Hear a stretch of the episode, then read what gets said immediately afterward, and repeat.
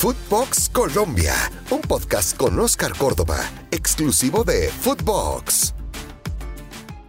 Estamos a casi un día de conocer la nueva convocatoria de Reinaldo Rueda. Ya sabemos cómo va a trabajar Brasil y también cómo va a trabajar Paraguay. Ahora estamos expectantes a lo que va a ser la convocatoria de Colombia.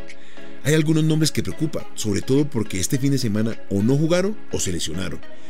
Y esto deja en un halo de, duda de cuáles son aquellos que vienen y generarían un cambio en la convocatoria.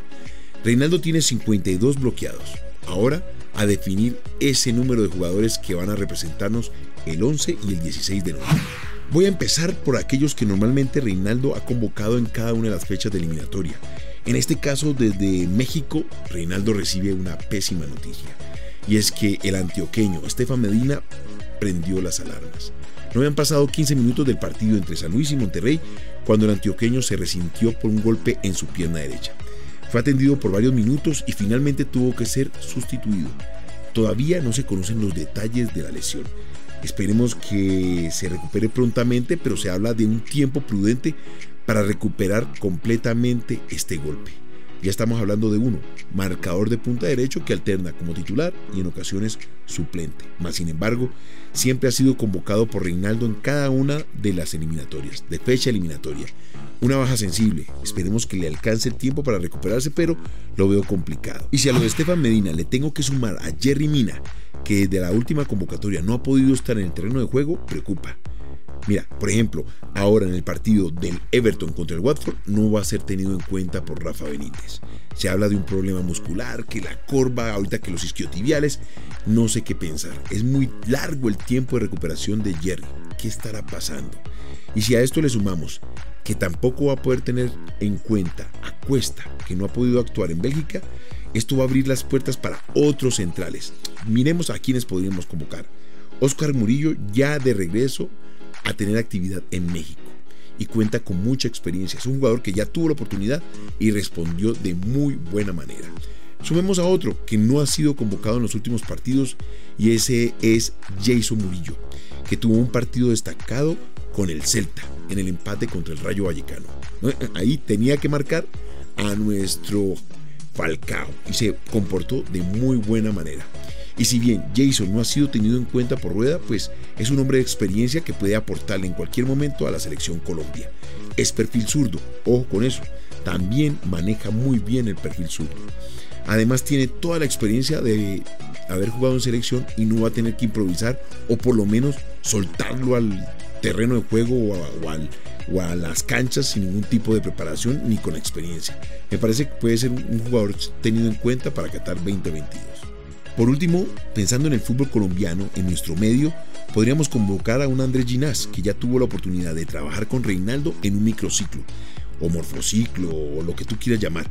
Ese partido contra Bolivia, que todos hablábamos que podrían ser de la partida aquellos que jugaban en la altura, pues bien, él estuvo en ese microciclo y ya conoce perfectamente su comportamiento dentro de la selección.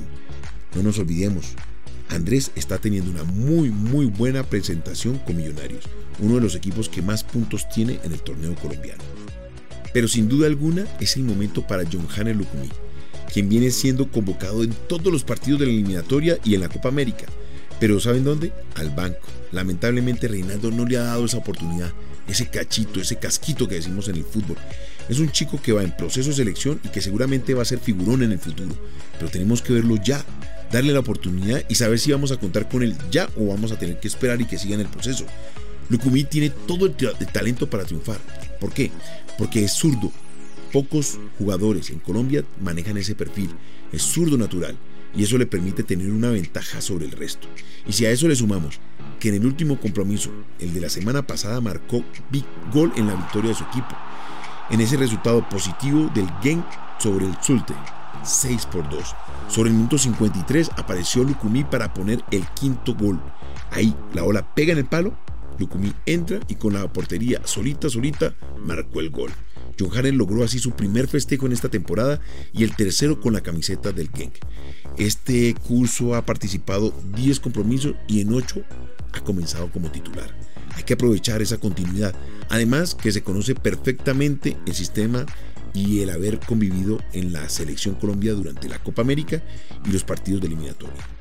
Otro que sigue en racha es Luis Díaz, que sigue siendo figura de su equipo el Porto. Este fin de semana, pues bien, volvió y marcó. Toda la semana lo tenemos aquí sentado con nosotros en el podcast, siendo la gran figura de su equipo y dejando una gran marca. Siete goles para el Guajiro y dos asistencias en la presente edición de la Liga Lusa. En este momento ha jugado 10 partidos y todos como titular. Su marca en el equipo cada día es más vigente. Por el otro lado, pues hombre, Mateus Uribe logró el partido número 100, ese número tan bonito para todos los profesionales que logran de alguna manera representar la camisa de su equipo a nivel profesional. No es fácil. Eso habla claramente del muy buen performance de Mateus Uribe. Pero lamentablemente al minuto 54 sintió una molestia que lo llevó a la, a la sustitución porque sentía un tipo de, de, anuncio de su parte posterior. Esto le suma otro dolor de cabeza a Reinaldo Rueda, teniendo en cuenta que se acerca la convocatoria, muy poco tiempo y si es un problema muscular, le podría dar para dos semanas. Pilas con eso. No sé qué es lo que pasa con nuestros jugadores que se están resintiendo permanentemente de posteriores. el fútbol argentino me encantaría darte noticias de los colombianos en River o de los colombianos en Boca, pero no es así. Más sin embargo, te voy a dar noticias de Diego Baloyes, el colombiano de Talleres de Córdoba. Es una de las figuras de su equipo y ya está bloqueado dentro de los 52 participantes que tiene Reinaldo para esta convocatoria. Maloye le dio la victoria a su equipo contra Huracán.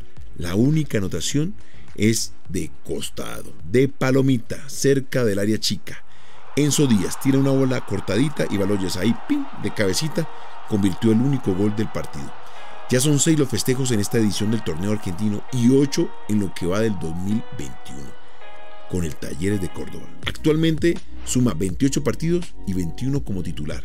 Habla de la continuidad de un jugador profesional enfocado y que ya está bloqueado. Ojo, en cualquier momento nos da una sorpresa Reinaldo.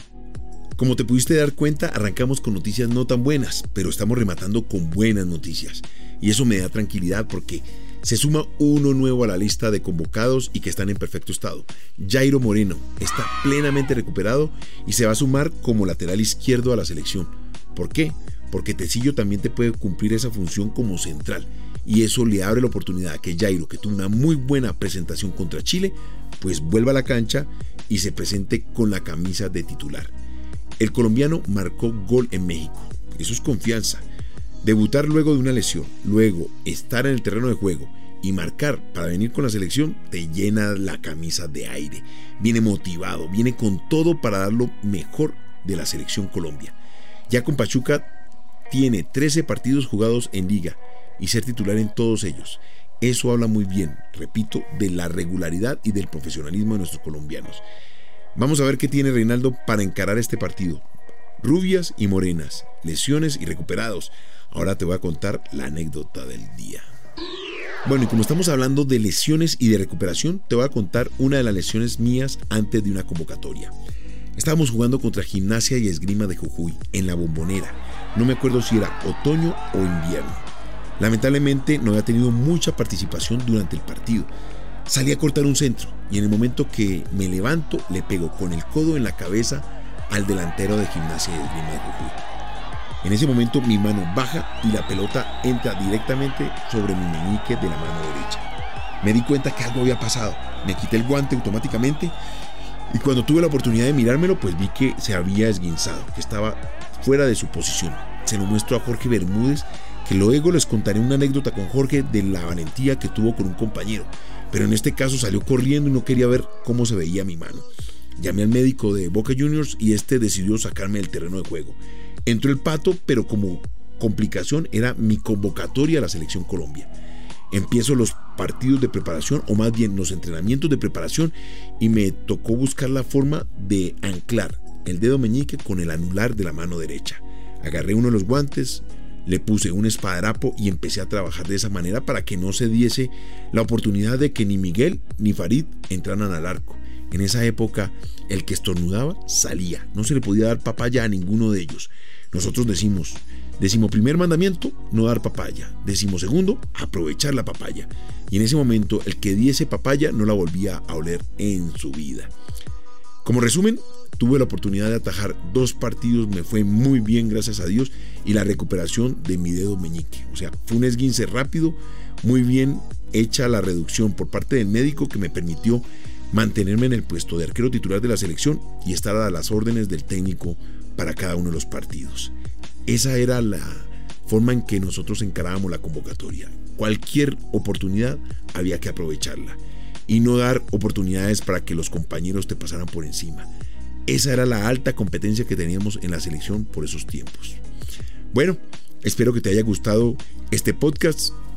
Recuerda, estamos en Footbox Colombia en todas las plataformas, exclusiva para Footbox. Esto fue Footbox Colombia con Oscar Córdoba, un podcast exclusivo de Footbox.